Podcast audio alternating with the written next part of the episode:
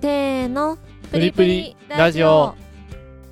はい始まりました。皆さん今回もよろしくお願いします。よろしくお願いします。さあ今回の本日の話題は何ですか？人間関係を良くするアプリ。どういうこと？なんかね。なんでそのアプリにまず頼っちゃダメだよ。まああのちょっとこれはもうネタネタだから今日の今日もネタ会だと思ってもうずっとネタじゃないのちずっと。とじゃないよ。ずっとじゃないよ。本当？昨日今日だけの話。っていうかさ一個言っていい、うん。もうサンゴはネタじゃない？どういうこと？あまあはいどうぞ進めてください。ちょっと待ってどういうこと？はいはいはい。おい。はいはいはいはい。おい。はいはいはい。おい。どういうことだよ？どうどうどうどうどうどどう。どうじゃねえよ。まああの何かっていうとなんかあの友人が少ないベンチャー社長が作ったっていう人間関係を良くするアプリが登場したんだって。うくだらね。で正直もうねくだらね。正直あのこれ中身見見ても。よくそれ出そうとしたね。いや面白いから。いや面白かったから。あの全然このアプリはあの本当に人間関係が良くなると思っておすすめはしておりません。最初に言っとくね。言っとくけど。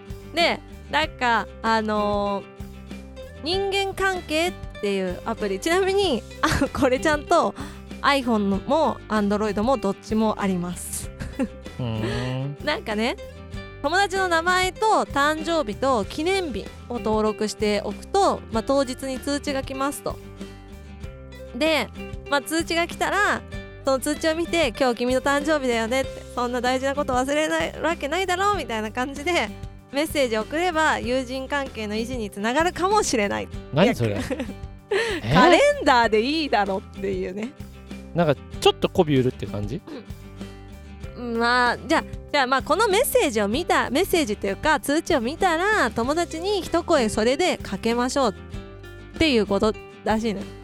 例えばさ友達の誕生日以外にもさあの誰々さんの上司の結婚記念日とかはさで通知が来たら「あ今日結婚記念日ですよね」って早く帰った方がいいんじゃないですかって一言言ってみたりとかね。まあそそういうので人間関係を良くしましょうみたいな感じらしい。正直このアプリじゃなくてもそんなことできるって思っちゃったんだけど。別に。カレなんンダかさそーでいいだろうんなにアプリリに頼そのアプリに頼らなきゃいけないほどのなんかがなくない？ね。なんか私も、でねってお前が出してきたんだろ。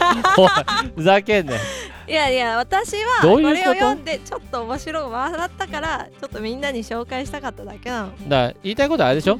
現代人はそういうのを使わないといけないぐらいそのコミュニケーションも不足してると。ちなみにねうん。この記事に書いてあるんだけどあのーなんかまあこの社長の開発の意図としては人付き合いが悪いけど寂しがり屋な人いつも周りの人に支えてもらってるのにその人たちの誕生日すら祝い忘れちゃう。とかまあなんかっていう人は当然の報いとして友達がどんどん少なくなっていきますと。で寂しそうで同じような人のために開発しましたと。要はね自分のために開発しちゃったと思うんだよね。その割にはなんかちょっとしょぼいよね。そう。でそういった人のほか、まあ、新しい職場学校の交友関係が広がった人、とか、まあ、営業相手の良好な関係を築きたいビジネスパーソン誕生日にお祝いメールをメッセージをもらい誕生日を覚えてもらうって嬉しいなと実感した心の綺麗な人恋人の誕生日を忘れて破局の危機に瀕している人などにもおすすめという。恋人の 誕生日忘れて破局の危機ってどんな？と思って。そんなさ1年後じゃんだって。今今破局の危機に瀕して、まあだから1年間ちょっと粘って それを使えってことじゃないの。もうなんかもう笑う笑いどころしかなくてこの記事。面白すぎるわと思って。なんかなかなかだね。でも一応ねこのねとなんか人数これに登録できる人数は無限じゃなくて20人までなんだって。で20逆に制限かける意味何あんの？なんか何の意味あんの？20人っていう人数はあの人類学者ロビン・バンダンバーの研究人間が安定して維持できる交友関係の数と毎日誰かの誕生日だと思うと祝うのが面倒になるっていうこの社長のあの試験に基づいた数字なんだって。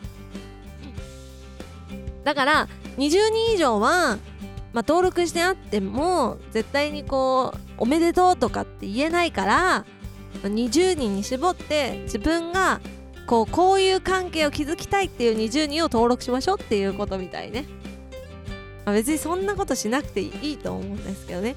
もう Google カレンダーでアラーム鳴らしてください。うん別にそれでも全然いいけどね。そう私はねそうしています。忘れがちだから親とかね当日になるとすっかり忘れちゃったりするからあのそうしています。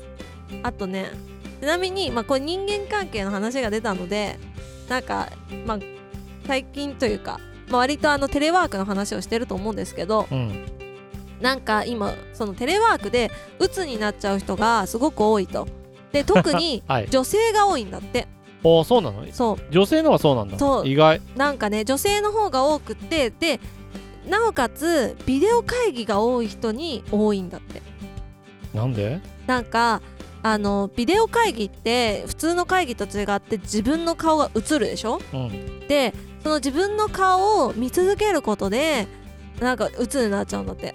それ以外にもなんかこいつ不幸そうだなみたいな思っちゃうあってこと？違う違う。あとなんかそのビデオ会議ってみんなカメラに目線がいってるからなんかこうみんなのねこう顔がこう見えてると別にほらカメラを見てるだけでみんなをさまあ見てる人もいるけどさみんなを常に見てるわけじゃないじゃん。例えば10人とかで会議してたらさ10人をずっと凝視してるわけじゃないじゃん？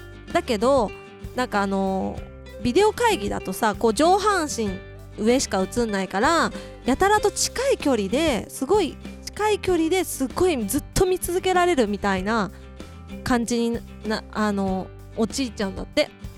それがストレスになってなんかあのそれでね鬱になっちゃう人がいるらしくて。でで自分の顔も見続けるとなんかそれでまあ鬱になんかなんだっけなごめんちょっと仕組み忘れちゃったけどまあそういうのもあ忘るなんかだからその対策としては自分の顔がこう大きく映さ映し出されないようにしたりとかちょっと距離を離すとかあの画面とかね距離離すとか、まあ、あとこう人のねこう顔をちょっとちっちゃくするとかしてあの対策を取るといいみたいなのが載ってたんだけどなんかねビデオ会議があんまり多すぎるとなんかね女性は鬱になりやすいらしいです。だからだからもうあんまりこう見続けるのは良くないんだろうね。自分の顔をたまに見てこう整えるぐらいはいいけど。なんだろうね。なんかだから全体に映った自分の顔を見てなんか余計にね気になっちゃうんみたうんなんかいやいねやっぱ不幸そうな顔になだって思っちゃうんじゃないの？不幸そうかどうかは分かんないけどさ。だってさすごい楽しかったらそんなこと考えないでしょ。すごいたのまあでもさなんかさずっと鏡を見続けてるみたいなもんじゃん？うん。結局ずっと自分の顔が映ってるってなると。なんかそうするとさ自分なんか緑が身なりがおかしくないかとかさなんかそんなのさだってさ気になるよね。えならなくない？いやなっちゃうなっちゃう。じゃあもうさもうずっとお面かぶっときゃいいじふざけんなよ。何言ってんだよに。もうお面で。お面で解決。お面かぶるぐらいだったらさもうビデオ通話じゃなくていいじゃんなんかあのよくさほらあの今動物とかさうん。なんか変なバーチャルのできるじゃん。あれでも参加すればいいんじゃない？それはできるまあねあの使ってたら。でもそれはささすがにさ真面目な会議社長とかいる会議でそれ使えないでしょ。急に急にエイリアンになるみたいなのとかさ 無理でしょ。あだからビデオ会議も必要だったらすればいいと思うけどなんか私全部の会議にビデオ会議の必要性ないと思うんだよね。うん。だって私在宅の時ほとんどパジャマだし。うん。まあ別にパジャマだからなんかって関係ないけど。でもさいやパジャマでさすがにビデオ会議には出れないからさ会議ある時は着替えなきゃいけないから着替えてるけどね、なんか今あるじゃん。なんかさうん。会議に出ても大丈夫そうな格好のパジャそれ男性だけじゃないの？マなんか女性もあるみたいよ。えーそうなんだ、うん。知らなかったなんかパッと見、うん。ちょっとスーツまでいかないけどなんかほらオフィスうんうん。カジュアルみたいなね。カジュアルみたいうんうん。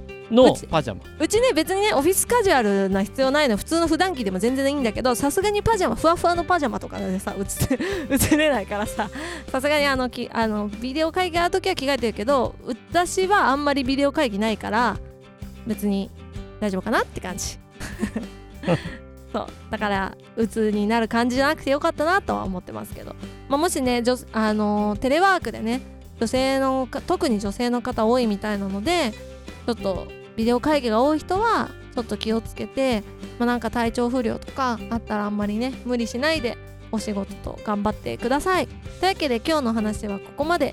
皆さんからいいねコメントレターなどお待ちしてます。またねなんだこれ。バイバイ